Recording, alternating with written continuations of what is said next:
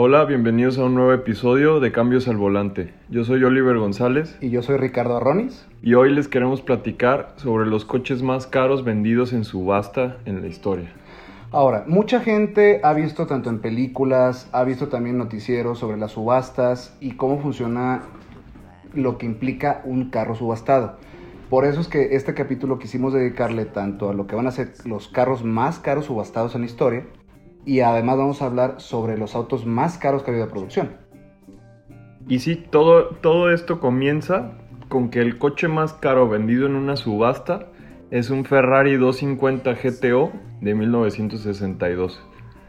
Y este coche fue vendido en 48.4 millones de euros. Poquito, ¿no?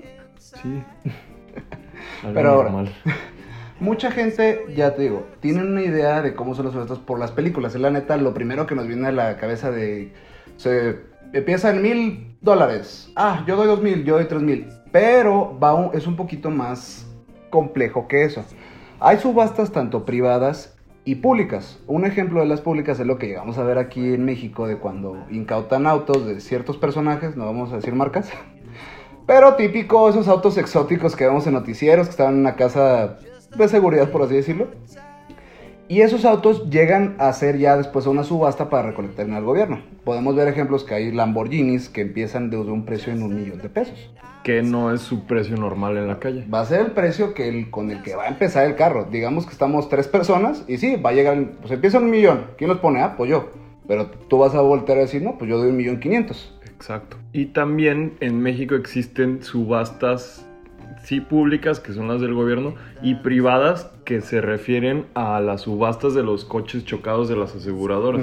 De seguro alguien dice, pues un coche chocado normalmente va a ir al corralón y de ahí lo van a destruir, pero no.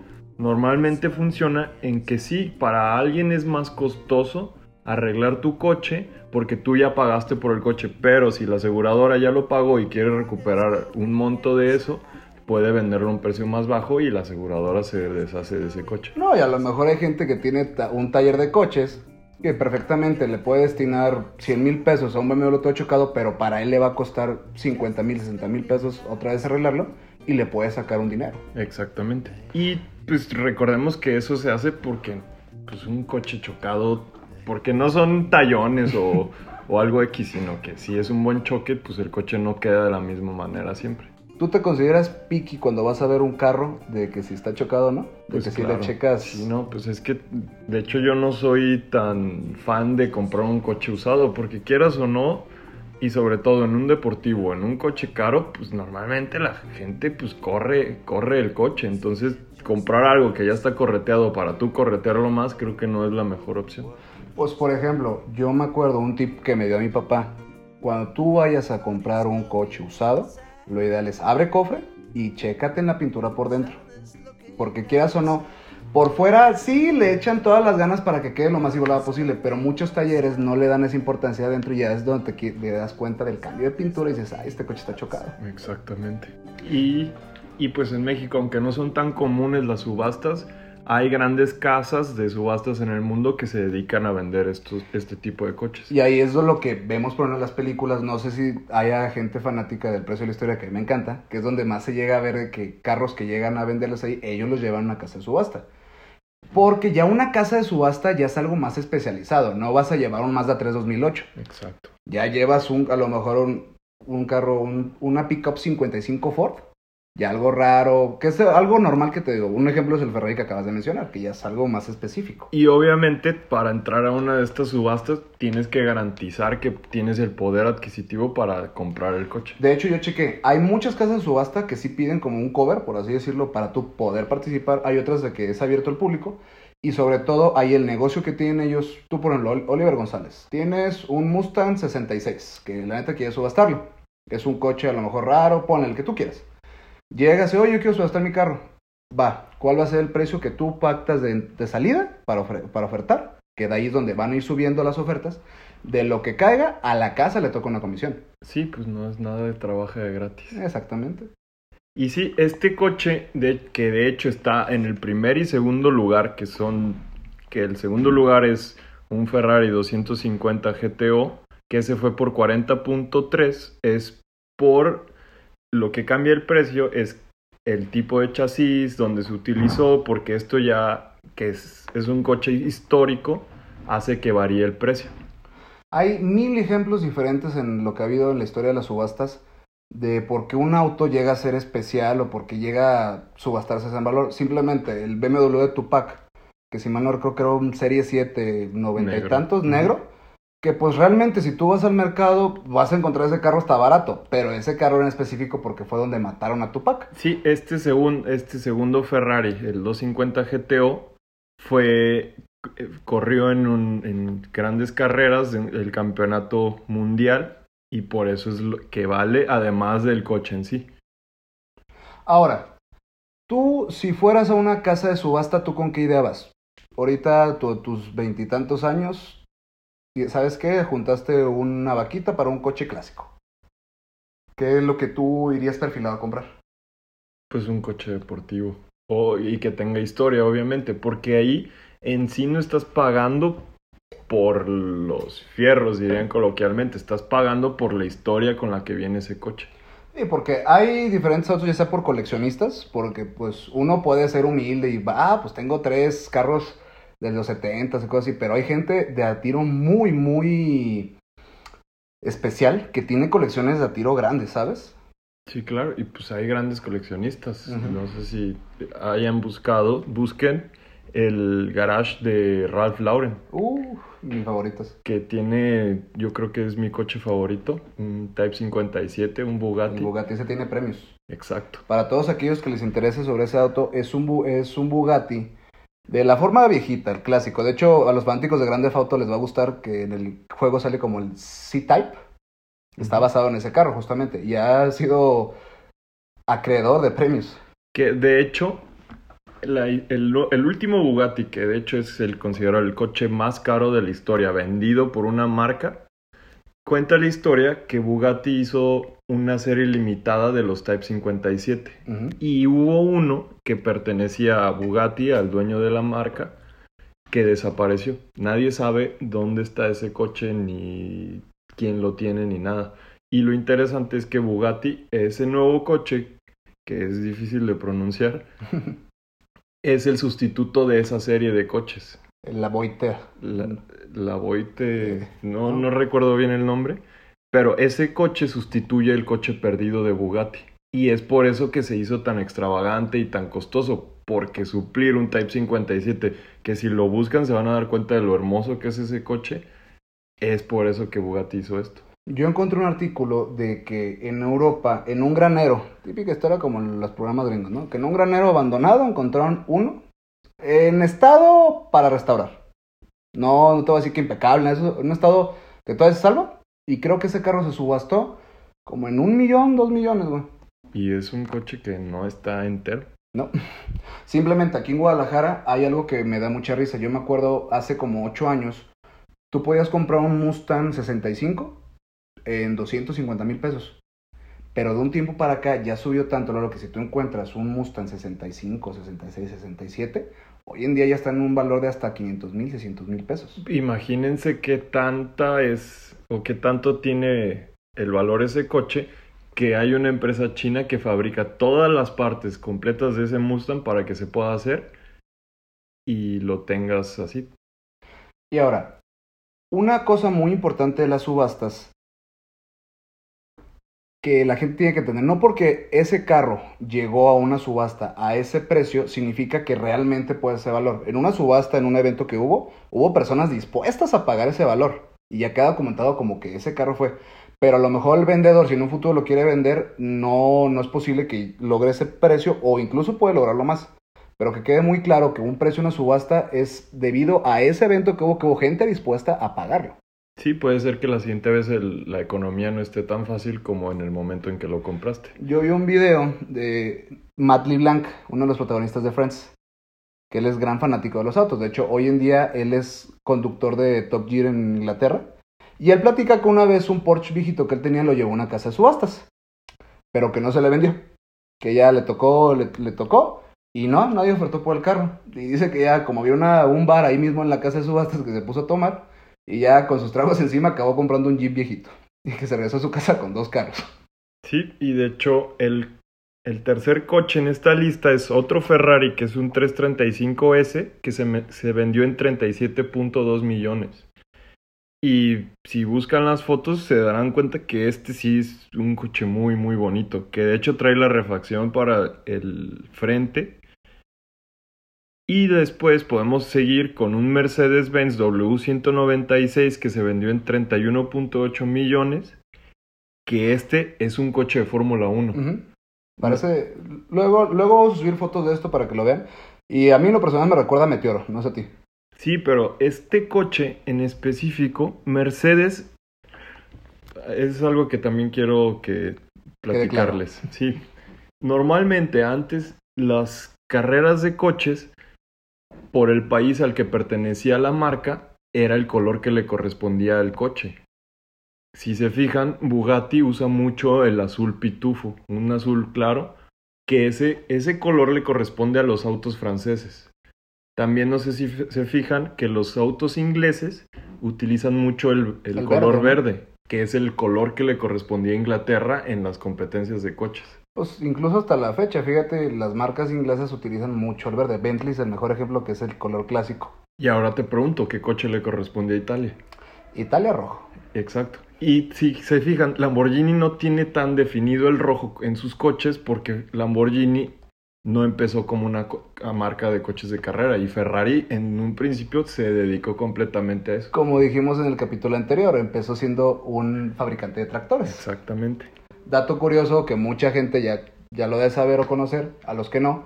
La razón por la cual Lamborghini, Ferruccio Lamborghini Sueños, se animó a empezar una marca de autos fue porque él, siendo un apasionado de los autos, él tenía una colección de coches y entre sus carros estaba un Ferrari, pero notó que había problemas con la, con la máquina y él fue personalmente a hablar con Enzo Ferrari, a decirle, oye, yo te puedo ayudar para mejorar esto.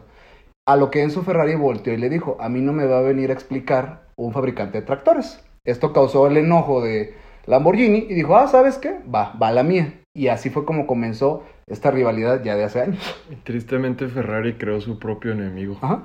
Y bueno, lo que yo me refería con este, este Mercedes de Fórmula 1, que si lo buscan, es un coche plata. El co en, en Inglaterra, eh, perdón, en Alemania, los coches eran blancos en las carreras, pero hubo una carrera en específico que por cuestión de peso rebasaba el límite de peso del coche, entonces no podría competir. Y lo que hizo Mercedes fue quitarle toda la pintura al coche y quedó en este color plata que se caracteriza mucho Mercedes. Como que dice fondeado. Exacto, o sea, pero ahí era la lámina, literal. Y de hecho, en julio, Mercedes cumplió su 125 aniversario en carreras. Y Mercedes lo que hizo, busquen también este, este coche de Fórmula 1 de Mercedes, el 125 aniversario, es lo cambiaron solo para esa carrera y era un coche que se iba desprendiendo de la pintura hasta quedar en el color actual. En un principio es blanco y terminó plateado. Órale.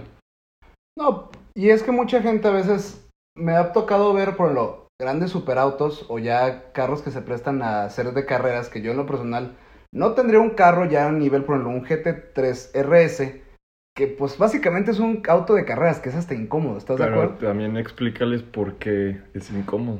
Ah, porque tiene que ser lo más liviano posible. Le retiraron, incluso para aquellos que no sepan, el Porsche GT3. El emblema del cofre no es un emblema, es una calcamonía. Para que entiendan lo que es tan importante el peso en un vehículo. El coche no tiene aire No acondicionado. tiene aire acondicionado, no tiene manijas, Tiene un cable que jalas y se abre la puerta. habla de seguridad. Entonces son autos incómodos, pero al mismo tiempo ya son autos también de colección. Porque también, siendo sinceros, necesitas demasiada carretera o autopista para poder desquitar un auto así. Porque por más grande que sea una ciudad, no llegas a desquitar al 100% un auto de esos. ¿Me entiendes? Hay un programa que, que hablan, hay, hay tres coches. Es un, es un, un Bentley, un GT Continental, Ujú. Un Aston Martin, un DBS y un Serie 8. ¿Mm? Y uno de ellos dice, ¿para qué tienen tanta prisa si vamos a llegar al mismo tiempo? No, pero es que mi coche corre más, ¿no? Es que... Y ahí en ese capítulo prueban que no importa el coche que traigas en un, en un, am- en un ambiente que es normal en la ciudad donde hay semáforos, coches, eh, baches, todo, hacen una carrera donde compiten con un Renault muy viejito que no tiene gran máquina como estos B12 que les nombramos y prueban que, que ese Renault saliendo, creo que son dos minutos antes, llega exactamente dos minutos antes que estos coches. Entonces, es lo que dice Ricardo. O sea, vale tanto sacrificar un coche que ya es de carreras para tenerlo en lo personal y estar incómodo, creo que no tanto. Simplemente aquí, en- aquí en la ciudad, ¿cuántas veces te ha pasado? Va al típico ah, con su auto deportivo, pise, písele en el semáforo y ya, se pone el semáforo y ¡bum! se arranca. Y tú te arrancas tranquilo y adelantito del tráfico te lo vuelves a topar. Exacto, porque no, no es una pista de carreras. Exactamente, a mí una vez me tocó ver un Lamborghini, creo que era un Gallardo. Y sí, te digo, estando parado, pues rum, rum. Y en cuanto se puso, aceleró. Y adelante te lo vuelves a topar y está, está haciendo puro freno de fum, fum. ¿Me entiendes? Entonces, mucha gente también se va a llamar la atención de que hay autos, por ejemplo, el Viper, el ACR, el, el, el asiento como tal era manual. Le quitaban el motor para hacerlo más liviano. Entonces, conforme un auto, la marca lo busca hacer más deportivo para carreras en ese sentido, va perdiendo lujo para hacerlo más práctico en el sentido de la relación peso-velocidad. Y después en la lista está un Ferrari 290 MM, que ese se vendió en 29.6 millones. Que este fue un coche de carreras que lo manejó Juan Manuel Fangio y Stirling Moss, que son grandes pilotos de Fórmula 1 que hicieron historia y en, en la actualidad se les sigue considerando como leyendas. Que si vemos este coche y lo buscan, es un coche que no es tan bonito como los anteriores. Y ahí yo lo que les digo es, ahí están pagando la historia del Sí. coche. Hay muchas, muchas colecciones de autos que hay alrededor del mundo. Forman parte, hasta muchos coleccionistas seccionan su, su mismo garage, ¿me entiendes? Que en una parte dejan todos los Ferraris, en otra parte dejan puros Porsche. Hay gente que en una sola parte deja por épocas de la historia. Aquí tengo los de 60, aquí tengo los de 70. Y hay habrá autos como este que son de formas raras, que no es como lo, lo que estás tú acostumbrado a ver, ¿me entiendes? Este coche es un coche monoplaza. O sea, sí podría tener el coche de un lado, que de hecho Ferrari acaba de sacar... Monoplaza se refiere a una sola persona. Exactamente, porque tiene tapado donde debería ir el otro pasajero, porque son coches concebidos especialmente para carreras.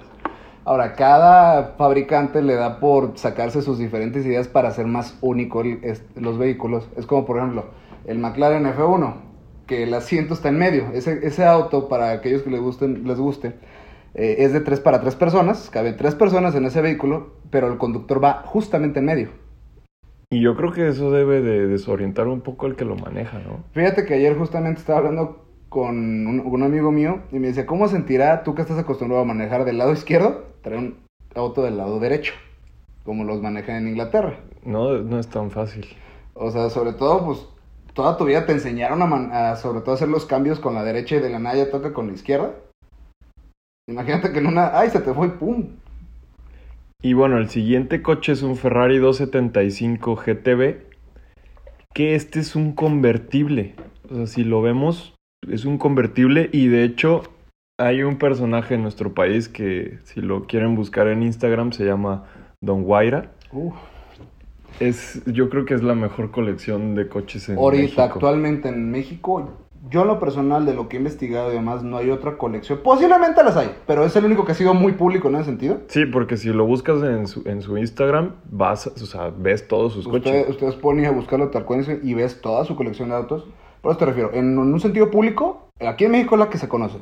Es posible que haya gente que en lo secreto tenga hasta mejores carros o del calibre, pero es una persona que es pública, que hasta sube fotos de que, ah, no sabemos quién es Don Guara, no se sabe así se cierta quién es, pero sí es muy público los carros que va adquiriendo y va mostrando y todo. De hecho, su última tres adquisiciones fue la Santísima Trinidad de los coches. Que si no saben, esta Santísima Trinidad son es un La Ferrari, un Ferrari La Ferrari, un McLaren P1 y un Porsche 918 Spider. Estos tres coches marcaron una nueva era porque estos tres coches son híbridos, pero no es un híbrido concebido como un coche ecológico. No sino- son Prius, o sea, no, no, va, no va dirigido a que gastes menos gasolina. o sea, muchos dirán, no, pues qué pues qué mal que un coche de ese calibre sea híbrido, pero no, en este tipo de coches el híbrido está concebido para que tú, creo que el P1 en específico, los otros dos no sé muy bien, tiene el motor eléctrico sirve para el cambio de marchas. Ajá. Cuando uno hace un cambio de marcha en un coche, pues se bajan las revoluciones y vuelve a arrancar. Pero en este P1, al hacer todo el cambio de marcha, el, el motor eléctrico sigue empujando el coche para que no se la pierda la del auto. Entonces, como tú le dices, es la Santísima Trinidad porque fueron la nueva generación de superautos, por así decirlo. Que ya se considera hipercoche. Ajá, ya es un hiperauto. Para aquellos que no lo conozcan, en el caso de la Ferrari, el- su, super- su hiperauto anterior era el Ferrari Enzo. Sí, En el caso de McLaren era el F1. Y en el caso de Porsche era el Carrera GT, que muchos lo conocen como el auto en el cual perdimos a Paul Walker. Sí. Que de hecho, eh, eh, para comprar el Porsche, ese Carrera GT, tenías que firmar una carta de consentimiento de que el coche no era tan fácil de manejar. Porque en Ferrari, el último superdeportivo de ellos que fue estándar o manual fue el F50. El F50 fue el último coche que traía un V12 que era estándar. Y este Porsche sí lo vendían en, en motor manual. Y ahora, cabe destacar, para aquellos que les guste mucho la historia de Ferrari, últimamente ya para los autos al público, ellos llevan una como línea, que fue el, F, el 250 GT, el F40, F50, el Enzo y la Ferrari. Son como en sus líneas actuales el superauto. Que de hecho estuviera muy bien dedicarle un capítulo a esto. Más adelante vamos a hablar sobre esa historia. Para poder comprar este, la Ferrari, necesitas ten- tener un, F, un Enzo. Y para tener el Enzo necesitas un, Un F50. Y para tener el F50 necesitas un F40.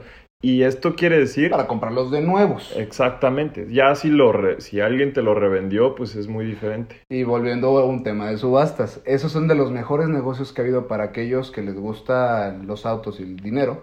Mucha gente lo que hacía, teniendo la posibilidad de comprar esos autos, los compraban y al poco tiempo los vendían. Pues Por- de hecho, si compraste la Ferrari de nuevo, es un negocio comprar ese coche, porque normalmente un coche se devalúa con el tiempo, pero este en cuanto lo compras ya tienes a alguien que te lo compre y más caro de Ajá. su valor. Es correcto. Y esto lo hace Ferrari en un principio para que sus compradores le rindan honor a la marca, porque Ferrari es una marca un poco especial para sus ventas. ¿Qué tan especial son que de la mayoría de los autos que ahorita hablamos, de los más caros, fueron Ferrari? Exactamente. Y tiene historia. El siguiente coche en la lista es un Ferrari 275 Para GTB. Que...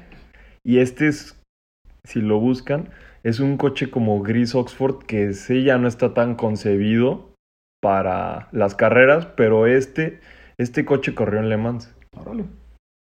Después tenemos un Aston Martin DBR1 que se vendió en 23 millones.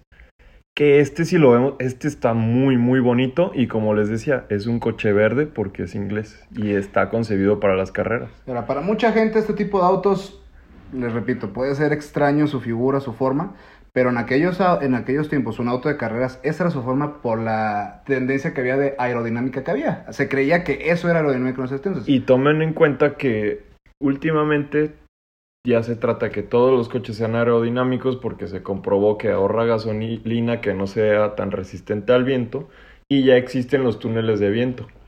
Y ahora, un, un tema que vamos a, a hablar desde un principio. Hablamos de lo que son los carros subastados, que como les explicamos, llegan a ese valor porque en esa subasta hubo gente disponible a pagar eso. La típica que a lo mejor hasta ya por, por coraje lo compras, ¿estás de acuerdo? A lo mejor tú ya dijiste, no, pues yo doy 20, yo de puro coraje volteé, yo doy 30. Y a lo mejor por eso el carro llegó hasta 30 millones. Pero también hay otro tema que queremos platicar, que es los autos que desde fabricación ya venían con un alto precio. Ya hablamos de lo que fue el Bugatti, que su precio ya para venta al público de nuevo eran 11 millones y cacho de dólares, o de euros. Y bueno, si quieres terminamos esta lista y seguimos con Ah, me parece muy lista. bien. Después sigue un Jaguar D-Type que se vendió en 22.7 millones, que es muy parecido a este Aston Martin de antes. En, esos, en aquellos tiempos eran muy similares las figuras por lo mismo que eran para carreras. Entonces, sí, todos tenían esa misma tendencia de crear los autos de esa manera. Y lo raro en esta lista que sigue un Duesenberg SSJ que se vendió en 22 millones, que si lo buscamos Este coche es del 35.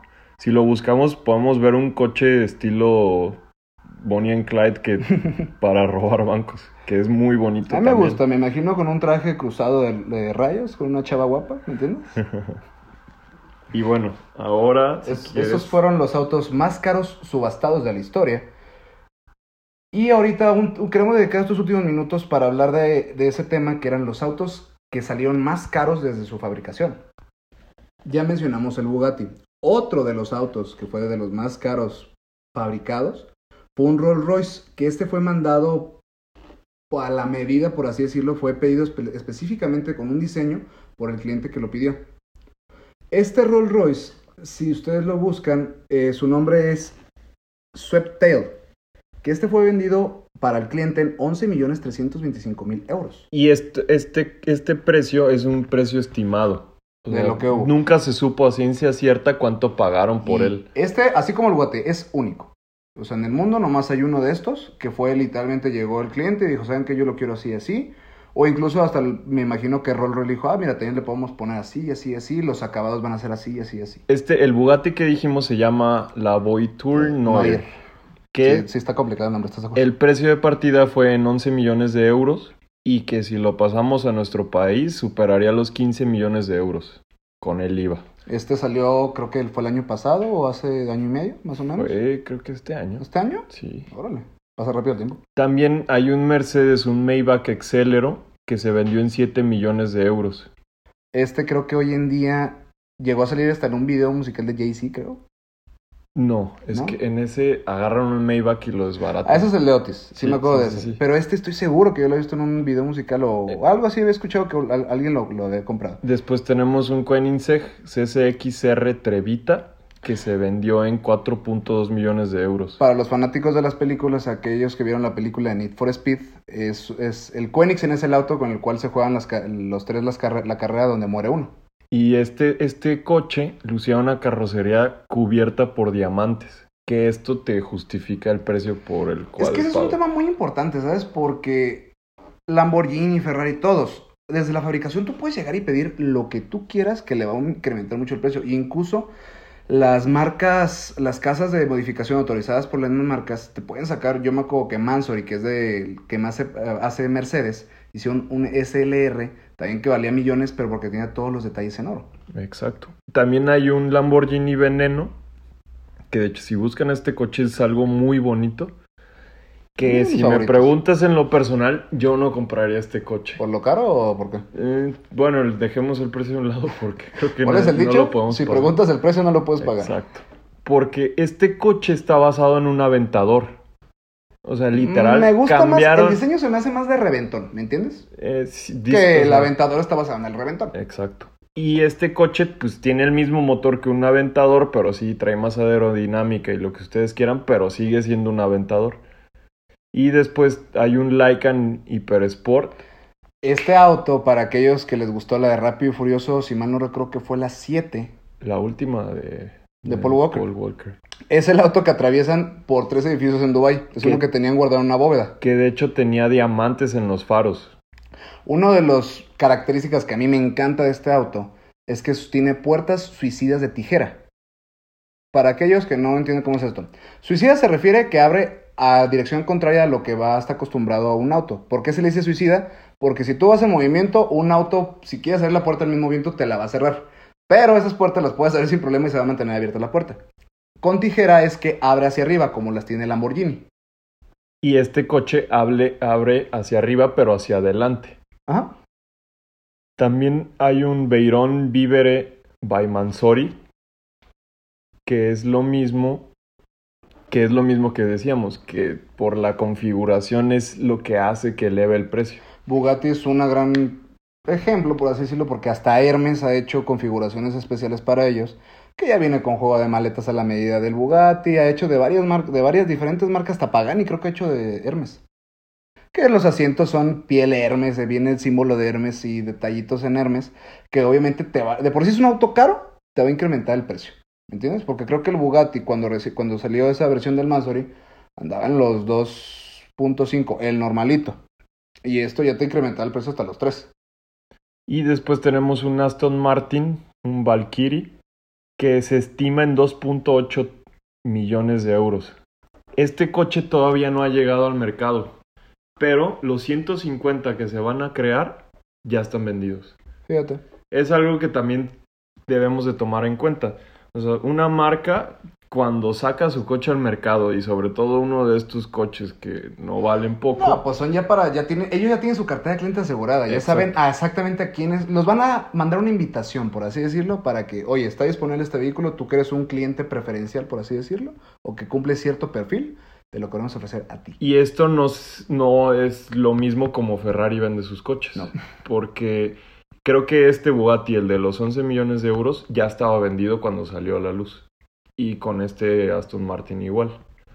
Y algo que, como y cuando decimos cómo Ferrari vende sus coches, o sea, Ferrari, sí, quizá el Portofino, que es su coche más barato, Y se lo vende, lo vende al, o sea, al público que Tú llegas a una agencia, oye, me interesó este coche, ah, el que tenga el dinero lo va a poder comprar, pero si ya quieres un 488 pista, que es una versión todavía más deportiva del 488 GTO, te neces- necesitas poder respaldar que puedes tener ese coche y que vas a cuidar de él. ¿te parece si ese tema lo dejamos para el podcast de la siguiente semana? Sí, la manera en que Ferrari vende sus Vamos coches. a hablar sobre Ferrari y sus tendencias y cuáles sus reglas, por así decirlo. Y algunos famosos que han tenido problemas por este mismo trato. Así es. Entonces, les agradecemos mucho por habernos escuchado. Esto fue Cambios al Volante. Les pedimos por favor nos sigan en redes sociales, Cambios al Volante. Yo soy Ricardo Arronis. Y yo soy Oliver González. Y Muy- como última cosa, perdón que te interrumpa, quería platicarlo. Este fin de semana fue el Gran Premio de Suzuka en Japón, de Fórmula 1. ¿Fue? Fue. Y hay un detalle interesante que si quieren investigarlo es algo pues que no pensamos que podría pasar en estos días. Checo Pérez, un- el mexicano que corre en, el- en esta categoría, chocó en la última vuelta y si chocas normalmente en la Fórmula 1 pierdes la carrera porque no la completaste. Y los puntos y el campeonato se basa en eso. Pero lo interesante de esto es que Checo chocó, pero al final sí terminó la carrera. ¿Pasó como Cars? ¿Llegó otro y lo empujó hasta la meta? ¿O qué Eh, pasó? No, no, no, no. Lo que pasó es que se terminó la carrera antes. ¿Por o las sea, condiciones todos, o por no, qué? todos pensaban que, que, la, que faltaba una vuelta para acabar la carrera, pero el sistema cerró la carrera aún antes. O sea, yo estuve leyendo que esto sucede porque en la Fórmula 1 ya no como antes, que era alguien que sacaba la bandera a cuadros en la penúltima vuelta o en la última y sacaba la carrera. Ahorita ya hay computadoras que hacen eso y eso fue lo que pasó. La computadora cerró antes la carrera. Ah, qué suerte tenemos los mexicanos. hombre. Exactamente. Y bueno, eso es un detalle que les quería dejar por si quieren investigarlo. Entonces, les agradecemos mucho. Muchas gracias y nos vemos la siguiente semana.